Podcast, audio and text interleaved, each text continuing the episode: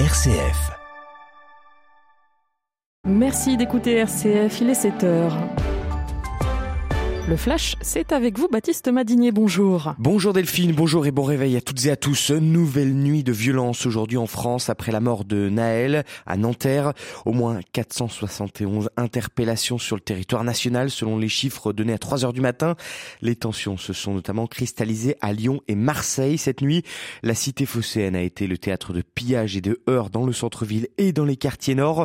Peu avant minuit, le maire de Marseille, Benoît Payan, a demandé à l'État l'envoi immédiat de forces de maintien de l'ordre supplémentaires. À Lyon, un monoprix, un casino, un bureau de tabac ou encore un poste de police ont été vandalisés et des groupes clairsemés ont poursuivi les affrontements avec la police jusque tard dans la nuit. Des violences également dans plusieurs autres villes de France, toujours autour de la région parisienne, mais le ministre de l'Intérieur euh, Gérald Darmanin fait état, fait état d'une intensité moindre. Les obsèques de Naël, tué par un tir de policier lors d'un contrôle routier, sont prévues aujourd'hui à Nanterre ville où il, dont il était originaire. Il faut continuer à entourer cette famille, cette maman qui va enterrer son enfant demain, a déclaré le maire de la commune, Patrick Jarry. Le temps de la violence euh, doit cesser pour laisser place à celui du deuil, du dialogue et de la reconstruction. C'est le message des joueurs de l'équipe de France de football. Appel à l'apaisement relayé par le capitaine Kylian Mbappé.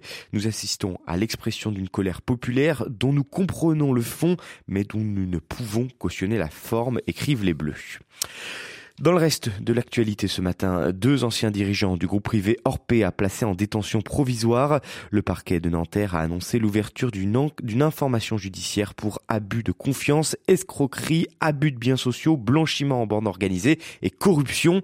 Une enquête préliminaire avait été ouverte en mai 2022 à la suite de plaintes déposées par le groupe Orpea, groupe d'EHPAD, dénonçant des malversations internes.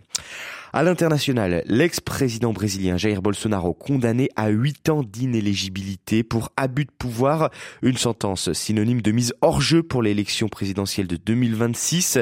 Bolsonaro dénonce un coup de poignard dans le dos. Le tribunal supérieur électoral de Brasilia a estimé que l'ancien chef d'État avait diffusé de fausses informations sur le système de vote électronique et ce avant sa défaite au scrutin de 2022. En gros, les juges lui reprochent sa remise en cause sans preuve du système électoral.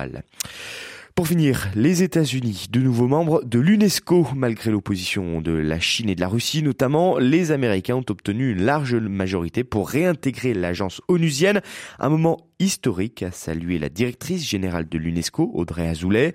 Washington avait quitté l'organisation sous la présidence, sous la présidence Trump en octobre 2017. Vous pouvez prendre l'accent du Sud, Baptiste, allez-y. Sous la présidence Trump, en octobre 2017, dénonçant euh, les partis pris anti-israéliens persistants de cette institution.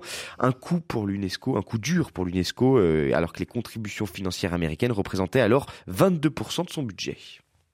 Merci Baptiste. On sait que c'est euh, le départ du, le début du Tour de France qui vous perturbe comme ça. Ah bah tout à fait. Et voilà, je le sais. Bon, allez, on vous retrouve à 7h30 pour le journal et nous on passe à la météo.